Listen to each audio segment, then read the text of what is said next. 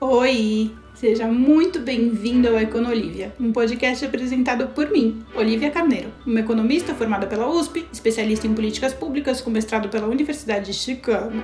Mas, cara, nem esquenta, aqui o papo é leve e descontraído. Eu trago tudo o que eu aprendi com os meus professores ganhadores de Nobel para a gente debater as notícias mais relevantes enfim, formar nossa opinião baseado em dados, baseado na ciência. Esse é um podcast totalmente interativo. De segunda a sexta ao meio-dia, eu te espero lá na Tabum, ao vivo, para você fazer a sua pergunta, para a gente debater, enfim. Do jeito que você quiser participar, vai ser muito bem-vindo. Te espero lá. É, vamos lá, hoje é segunda-feira. Não, hoje é sexta-feira, desculpa.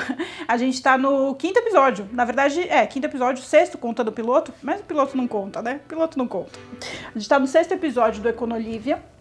E para quem ainda está se ambientando, vai acontecer todos os dias, ao meio-dia, de segunda a sexta. Eu vou comentar aqui com vocês as principais notícias. É sempre na Tabum. O ao vivo é sempre na Tabum. Você quer participar, você participa pela Tabum. Única e exclusivamente pela Tabum. Tá bom? É, e aí ele fica gravado, claro, ele fica gravado para vocês escutarem nas, nos agregadores aí. A gente colocou, em todos os agregadores que vocês pediram, a gente colocou. Mas o ao vivo, com a sua participação, com você aqui me desafiando, me perguntando coisas e tudo mais, só na Tabu. Para você me fazer uma pergunta, você compra um cafezinho, porque afinal de contas, eu preciso pagar as contas. Eu compartilho meu conhecimento, te torno uma pessoa mais culta, mais interessante, mais crítica, mais evoluída, né, mais sensata, principalmente, e você me dá um cafezinho para eu pagar minhas contas, tá bom? Essa é a nossa, essa é nossa troca. Você compra um cafezinho, manda sua pergunta. Tem um cafezinho aí de pergunta. Olha que maravilha. Tem um cafezinho específico para você fazer pergunta. Eu vou responder duas perguntas por episódio. E aí, se tiver muita pergunta, fica para o próximo dia. Mas duas perguntas por episódio está ótimo, né? Porque o objetivo aqui é o nosso papo ser descontraído, leve e rápido, principalmente porque a gente tem mais o que fazer, não é mesmo?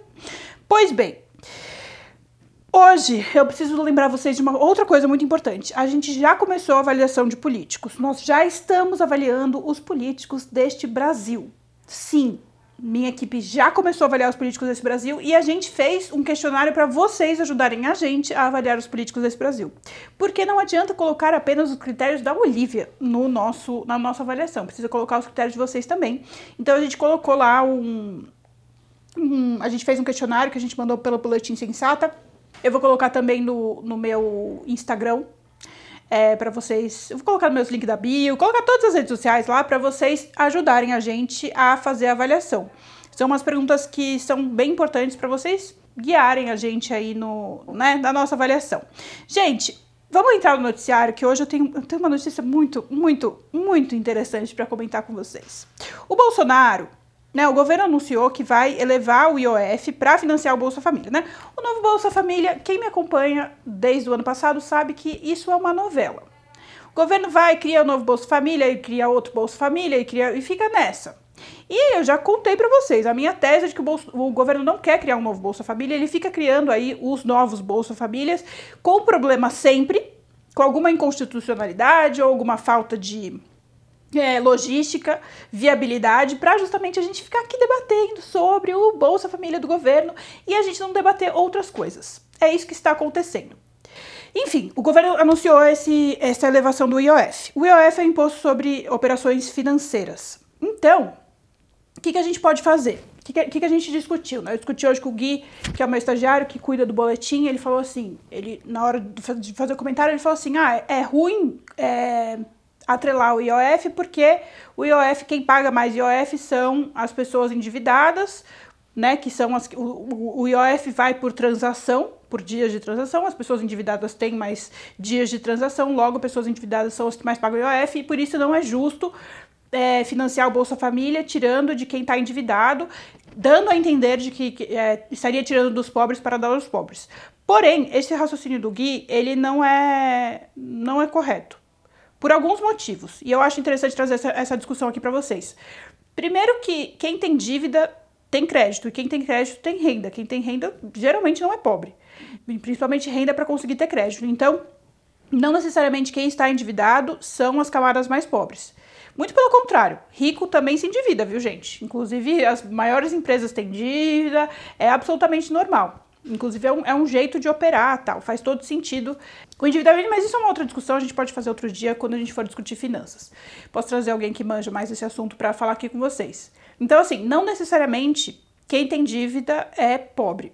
Mais importante do que isso, o volume da dívida pode ser que nem a pirâmide de renda, né? A gente sabe que a pirâmide da renda do Brasil é assim, né? Um triângulo.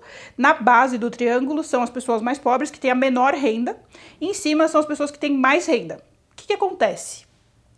É, e em cima, no, no, topo, são poucas pessoas com mais renda. Mas a gente sabe que essas pessoas que estão aqui no topo com mais renda são quem tem a maior, a maior quantidade do dinheiro. É justamente essa discussão que a gente faz tanto nas redes sociais, né? Que o Castanhari ficou espantado que quem está no topo tem, tipo, bilhões, é, enquanto quem está na base tem muito pouco. A dívida pode ser essa mesma lógica. Eu não sei porque eu não tenho os dados, mas pode ser essa mesma lógica. Então, não necessariamente quem está pagando IOF é coitadinho né, o IOF de dívida. Não necessariamente. Então, essa conclusão dele eu, eu achei interessante trazer para vocês, porque poderia ser que vocês também tivessem esse raciocínio. Vocês estão entendendo o que eu tô falando ou eu tô falando grego?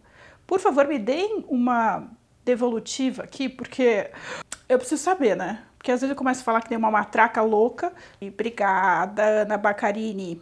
Ela falou que tá dando para entender tudo. Beleza. Então, mas existe um problema nesse, nessa solução do governo para esse Bolsa Família, que é o quê? A Ana me deu nota 10, explicada. É, que é o quê? A solução para esse Bolsa Família.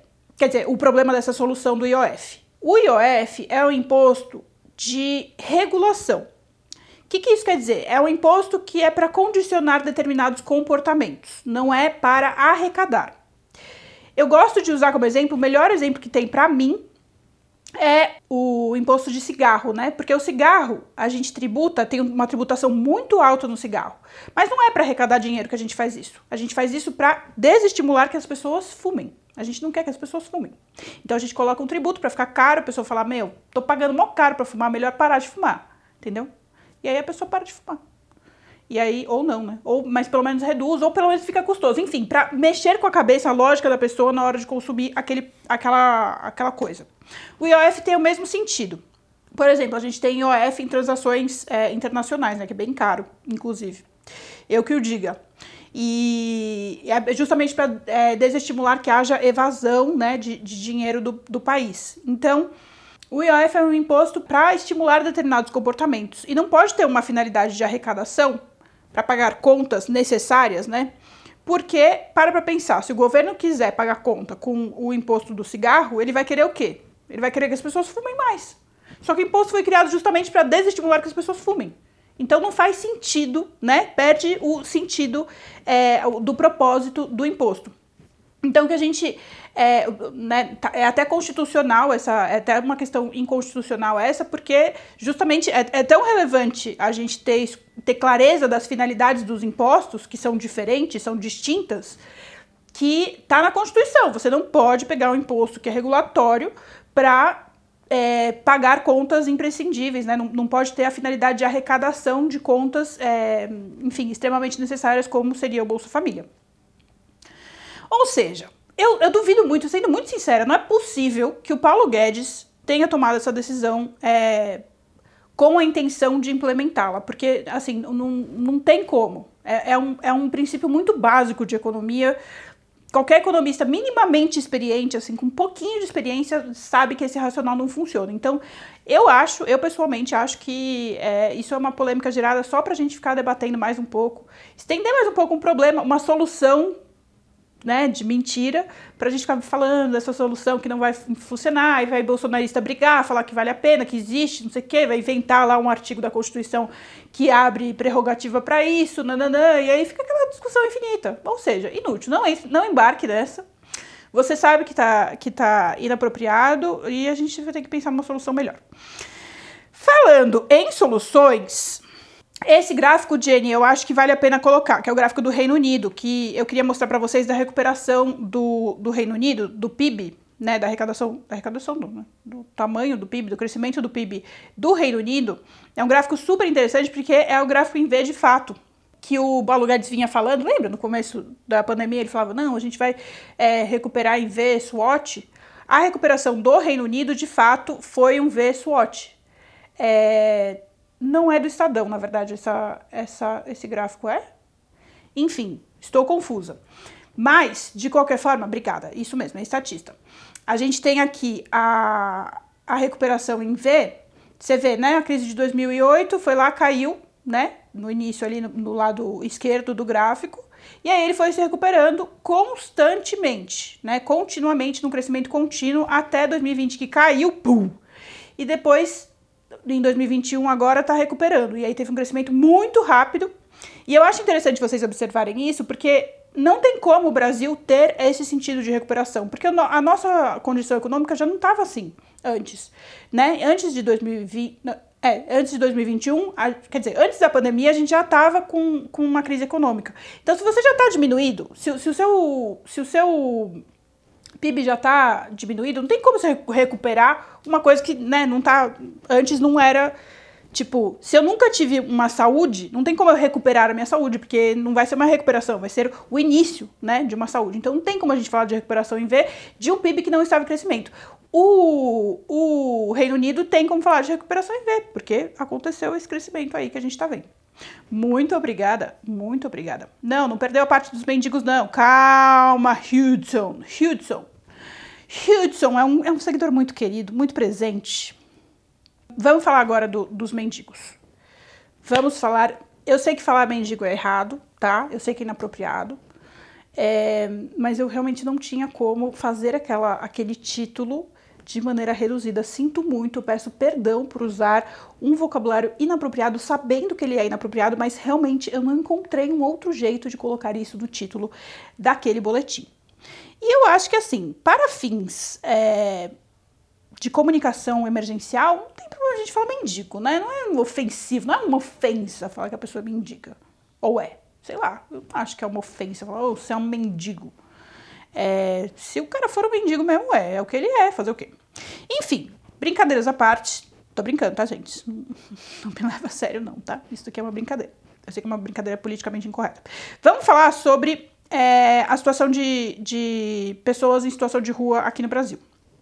A gente tem alguns problemas, né? Eu moro é, mais para o centro de São Paulo, né? Uma região que é muito perto da Cracolândia.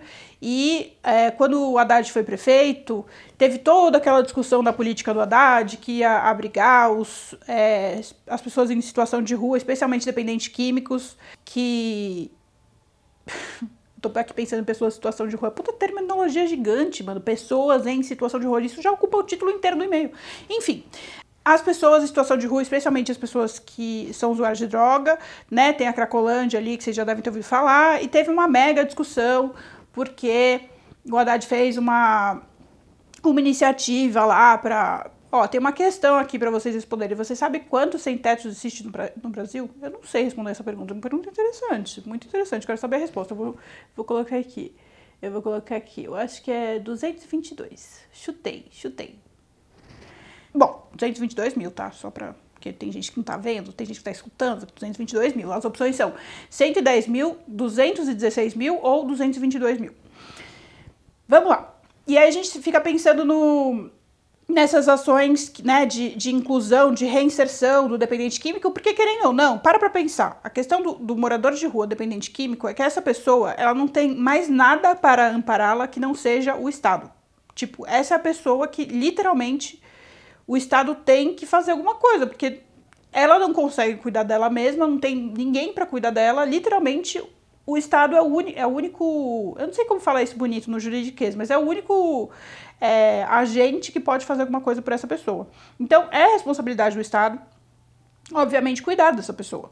Fazer alguma coisa com ela, cuidar dela, porque nem ela própria está podendo cuidar dela mesma. Então, é importante a gente é, discutir esse tipo de solução.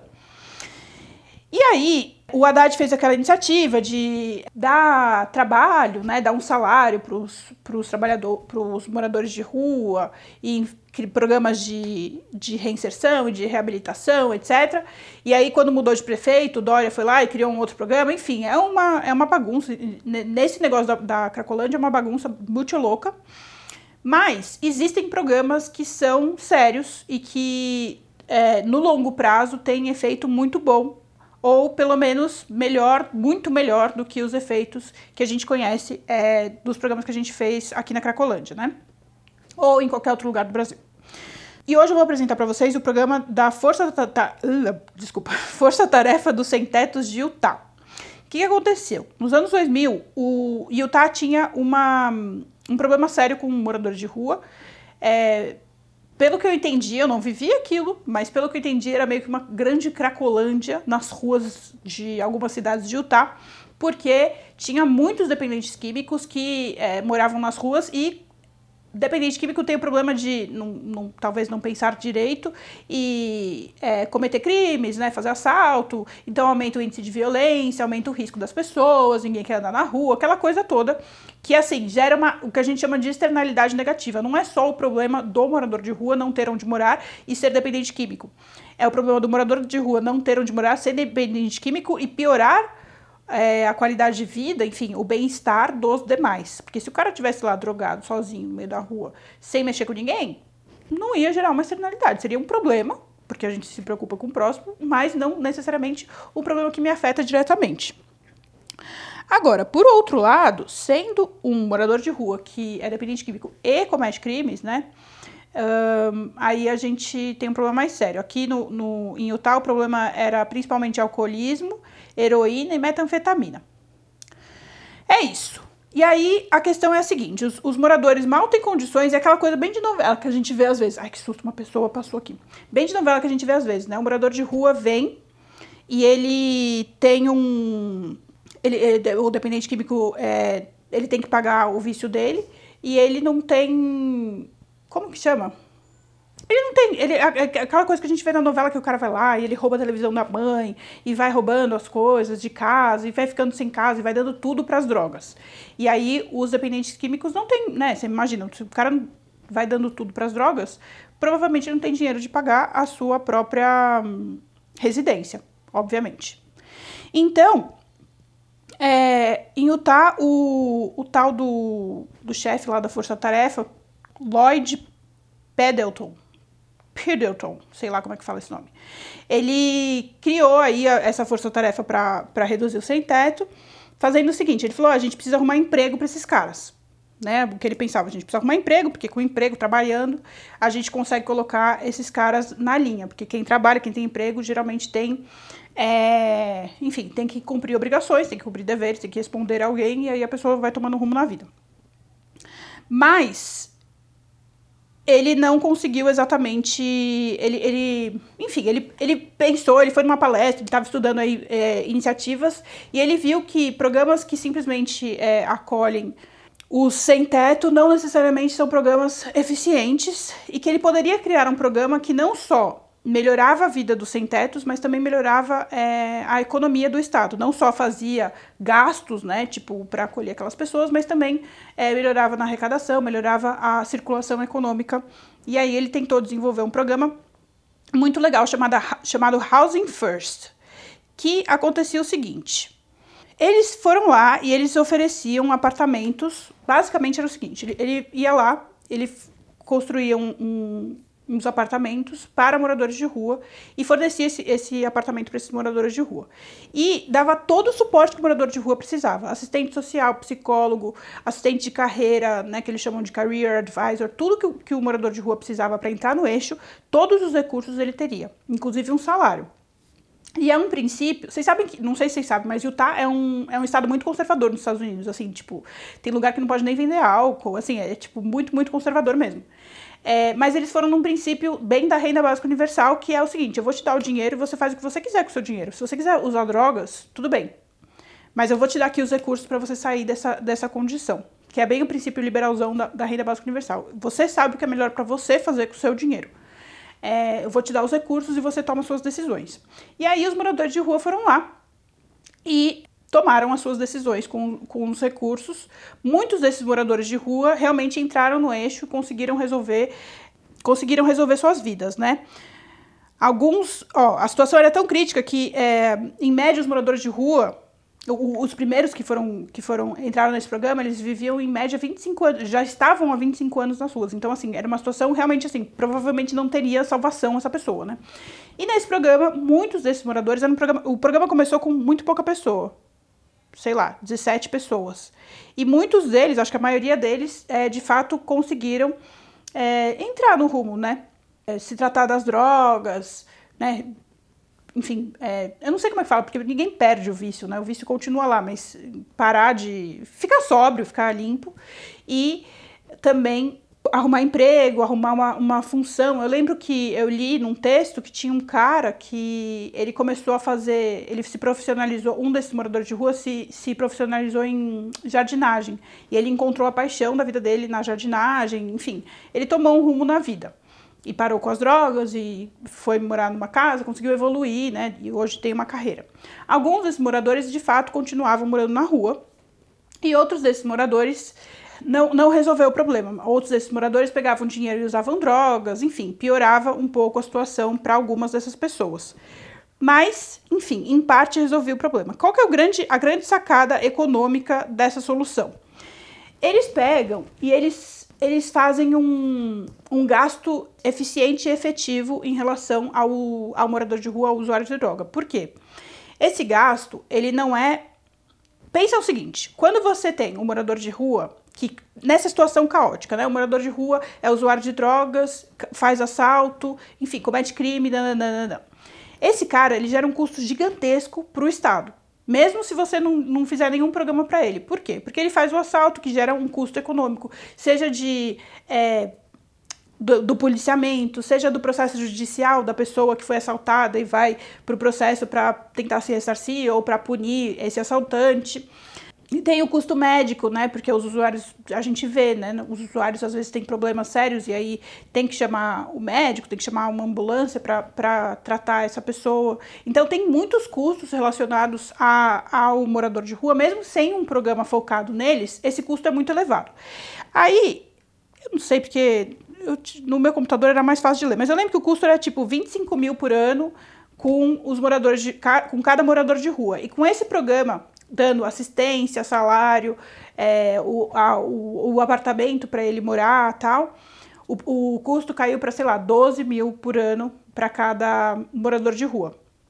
E aí tem um, um, uma eficiência, tem um ganho de eficiência no gasto. Né? Porque vai continuar tendo esses problemas que a gente falou de processo judicial, policiamento, só que vai diminuir. Porque muitos deles já vão ter onde morar, não vão precisar ficar, sei lá, fazendo balbúrdia. É, enfim, tem o dinheirinho ali para comprar a droga dele, se for o caso, se ele quiser comprar a droga dele, vai ter uma alocação mais eficiente de, desses recursos disponibilizados para os moradores de rua do que tinha antes, né? Que era para contenção de, de danos. O, a, o programa focado neles é para prevenir os danos, e aí tem uma economia também dos recursos. No balanço geral, foi um. É, o, o programa é muito bem avaliado, eu acho que ele ainda existe enfim, ele, ele virou modelo para vários outros programas, porque de fato conteve muitos, muitos problemas e preveniu é, muitos gastos, né? Enfim, conteve problemas e gastos. Isso é considerado sucesso. Embora haja também muitos moradores de rua que continuam usando drogas. Teve um, teve, tem várias estatísticas confusas, né? Tem lugar onde tem aumento da, da, do consumo de, de drogas e de dependentes, tem lugar que tem diminuição, vai depender um pouco é, da região, vai depender de vários fatores. Mas o que eu fico pensando é, no, no aspecto de política pública é que assim. Quando a gente faz uma política pública, nosso, nosso racional tem que ser relação custo-benefício o que eu vou investir, os esforços que eu vou investir nesse, nesse programa tem que gerar um benefício grande o suficiente para compensar esse esforço e melhorar a situação em relação à não existência desse programa. Vou falar de outro jeito. O custo da sociedade para não ter esse programa, né? O custo da sociedade sem esse programa, sem a existência desse, desse programa voltado para moradores de rua. É um, né, vai ter as pessoas que são dependentes químicas, isso é um custo social, querendo ou não, mesmo que você não esteja nem aí para ele, é um custo social. Tem o custo do Estado para fazer policiamento, para colocar é, sistema judiciário, de saúde e tal, tem o custo fiscal. E tem o custo da externalidade negativa que gera para quem é assaltado, enfim, para quem está perturbado com, com os problemas que esses moradores trazem. Pode tirar esse gráfico da tela, por favor? Se você implementar a política pública, qual é o objetivo? O objetivo da política pública é que, a partir do momento que você implementa essa política pública, tudo bem que ela tem um custo, mas esses problemas que eu citei, eles têm que ser reduzidos, no mínimo, pode não acabar com esses problemas, mas eles têm que ser reduzidos a ponto de compensar esse investimento. Então, essa é a lógica. E se você parar para pensar, poxa, teve um monte de gente que é, saiu das drogas, então já para mim isso é um, um, ganho muito grande. Uma pessoa saindo do mundo das drogas, saindo da criminalidade, encontrando um rumo, esse jardineiro, por exemplo, que tem uma história super bonita, que ele fala que ele encontrou a vocação da vida dele, nananã, é, para mim já, já, já é um, um, ponto, conta muito isso. Na minha avaliação de, de custo-benefício, isso conta muito. E sem falar as economias dos cofres públicos, né? Porque reduziu o gasto com essa população moradora de rua. Então, assim, mesmo que tenha aumentado, talvez não tenha aumentado o suficiente para custar tanto o quanto custava antes da existência desse programa, entende? Enfim, eu avalio desse jeito. Eu quero saber a opinião de, a opinião de vocês. Para mim, vale a pena, mesmo que haja em, em alguma circunstância um aumento de é, usuários de droga, os que foram resgatados e que é, foram encontraram né, uma salvação e, e, os efeitos que foram, as externalidades que foram reduzidas para a sociedade, para mim compensam e valem a pena o investimento no programa. Para mim isso torna esse programa mais barato. Mas é claro, eu estou aqui falando uma, uma análise genérica das informações que eu tive. Claro que teria, para fazer uma análise real de custo-benefício, eu precisava de mais número, mas a gente está aqui numa, numa discussão mais abrangente que eu quero levar aqui com vocês. Vocês não têm pergunta, não? Sobre esse assunto? O Hudson não tem pergunta. Aqui no Brasil a gente tem bastante morador de rua, né? É uma questão complexa. Aqui em São Paulo, eu acho que esse programa ajudaria muito. Tem um, programa parecido, tem vários programas aqui em São Paulo, só que o problema é que aqui no Brasil as pessoas ficam meio bravas, né? Ficam falando, ah, eu não quero pagar imposto para sustentar vício de é, morador de rua, essas coisas. Mas, enfim.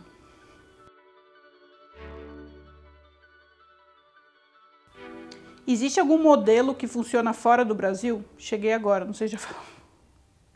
É, é, Gabi Moças, eu acabei de contar, a live inteira foi sobre um modelo que funciona fora do Brasil, que é justamente é, dar casas para esses moradores, dar assistência, né, como um todo, desde é, apoio psicológico, apoio social, recursos de comida, é, tudo que o cara precisa para se endireitar, né? Dar todas as condições para o cara se endireitar. Se ele se endireitar, ótimo, perfeito, beleza, deu muito certo. Se ele não se endireitar, também não tem muito o que a gente fazer, né?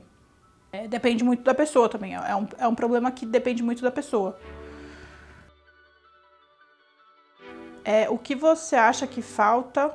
Não, a Ana Bacarini está perguntando: o que você acha que falta para algo como esse modelo acontecer no Brasil? Eu acho que falta mentalidade, né? A gente não tem essa mentalidade. A gente tem uma mentalidade, pelo menos o que eu lembro da, da política do Haddad, que a galera ficava brava porque estava gastando dinheiro público para dar assistência para drogados, né? na, na linguagem do, do povo mais conservador e contra a política.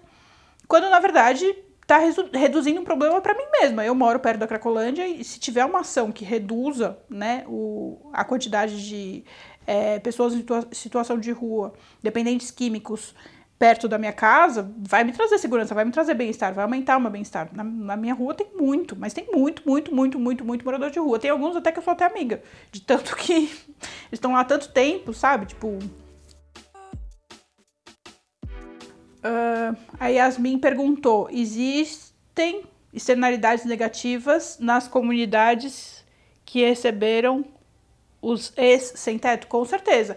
Então, o ideal é que as comunidades sejam é, seja já o, o, habitat natural né, desses, sem teto, para adaptação ser um pouco diferente, para não gerar mais externalidade. Mas quando você leva, né, se eu fizer, se eu tentar levar, se eu construir um prédio lá para moradores de rua, sei lá, num bairro chique, em Moema, longe, bem longe da Cracolândia, provavelmente vai gerar alguns problemas que não tem, né? Qualquer medida que você fizer, né? Que construir um metrô já gera externalidade, que vai aumentar a circulação, aumentando a circulação, obviamente aumenta o risco de crime, aumenta o comércio também. E existe tanto externalidade negativa como positiva, né? O G. Marcondes está perguntando: como essas soluções convivem com as liberdades individuais desses assistidos? Como a gente resolve quem não quer ajudar?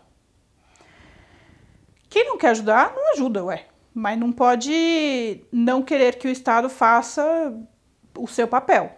Isso não, cabe ao indivíduo decidir isso, né? É uma decisão é, coletiva é, e institucional. Agora, sobre as liberdades individuais, eu, né, como uma boa liberal, é, ah, tá, quem não quer ser ajudado. Eu, como uma boa liberal, eu sou favorável a dar todas as condições mesmo. Eu sou totalmente favorável à renda básica universal, a gente vai falar disso mais pra frente, mas assim, de dar o dinheiro pra pessoa, na mão da pessoa e falar, olha, o dinheiro, os recursos que você precisa para sua sobrevivência estão aqui. O que você vai fazer com isso é responsabilidade sua. Agora, você não vai poder me culpar, eu, Estado, né? Você não vai poder me culpar por você não ter as condições de fazer melhores escolhas. Porque eu tô te dando tudo o que você precisa. Eu tô te dando dinheiro, eu tô te dando assistência, eu tô te dando orientação. Tudo que você precisa, eu tô te dando. O que acontece a partir daqui é responsabilidade sua. Se você for continuar é, numa situação é, talvez de indigência, ou não sei qual é a terminologia correta, foi uma escolha sua. Agora, e é, eu acho que isso entra no que você perguntou, né? Do, do como, que, como que a gente lida com quem não quer ser ajudado. Tem que ter, tem que aceitar. Ué, a pessoa não quer ser ajudada e tá, tá no direito dela, né? A gente tem a nossa liberdade de escolha. E paciência. É um custo a mais? É um custo a mais. Só que eu acho que é, quanto mais a gente assiste essas pessoas, menos elas vão querer, né? É, menos problemas a gente vai ter. Então, no geral. Ah, no geral é assim. No geral, acho que vai diminuindo com o tempo. Sempre vai ter, né, aquela margenzinha que não, que não, que não quer ser assistido, que não quer sair dessa e a gente tem que lidar. Paciência. Gente, vocês não estão me dando café. Vocês estão fazendo pergunta, mas não estão me dando café. Eu quero cafezinho. Meu computador quebrou. Eu vou gastar 2 milhões de reais meu, não liga, gente, eu tô com vontade de chorar. Obrigada. Me deu palmas. Obrigada. Muito obrigada pelos cafés. Eu recebi mais uma pergunta que eu não lembro qual era. Essa solução não deveria ter o apoio da União com um fim prazo. Não, o fim não tem fim, né? Cada pessoa tem seu tempo. A gente tem que parar de pensar que as coisas têm tem solução que acabe. Os problemas acabam. Os problemas não acabam, gente.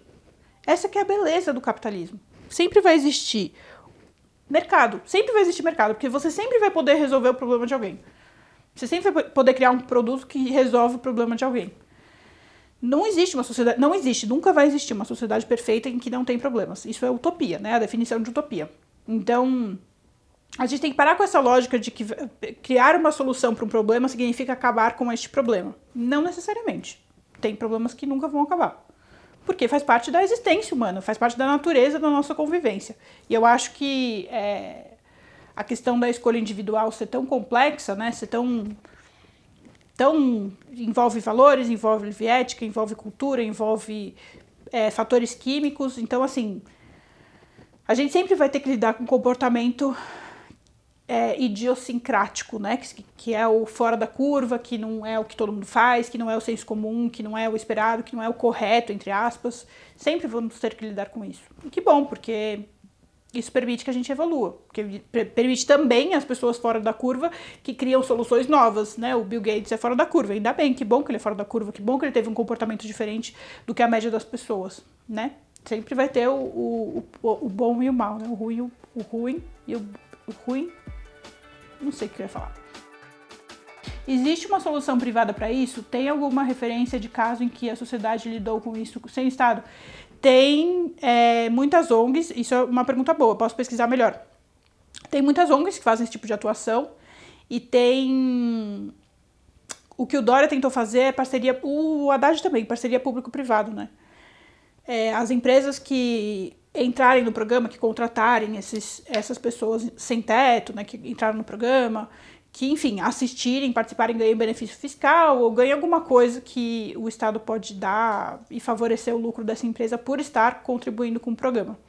Agora, as empresas podem fazer isso num, num tom voluntário, né, num tom, tem um nome isso, altruísta.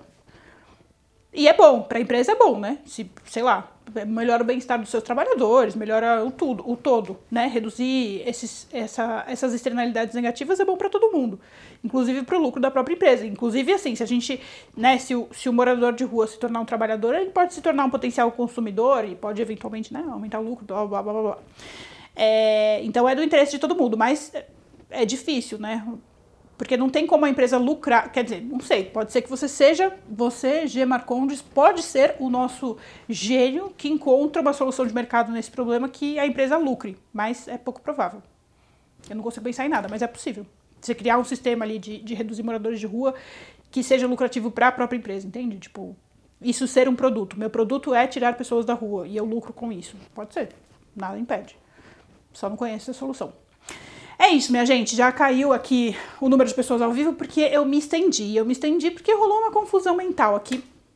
Por causa do meu computador, eu fiquei muito desconcentrada hoje. É, tô muito chateada que eu perdi meu computador. Meu, meu fiel escudeiro. Obrigada a todo mundo que veio, mesmo assim. A gente vai colocar esse, esse episódio nas plataformas nas plataformas de streaming para vocês escutarem esse podcast depois. Recomendem para seus amigos, postem nas suas redes sociais, me ajudem a crescer com esse podcast, porque eu estou muito feliz de fazer esse projeto. Essa foi a primeira semana, a semana foi bem. Foi bem agitada, mas a próxima semana a gente vai entrar no fluxo melhor, eu prometo. Tá bom? Beijos, beijos, muito, muito obrigada a todos. Até segunda.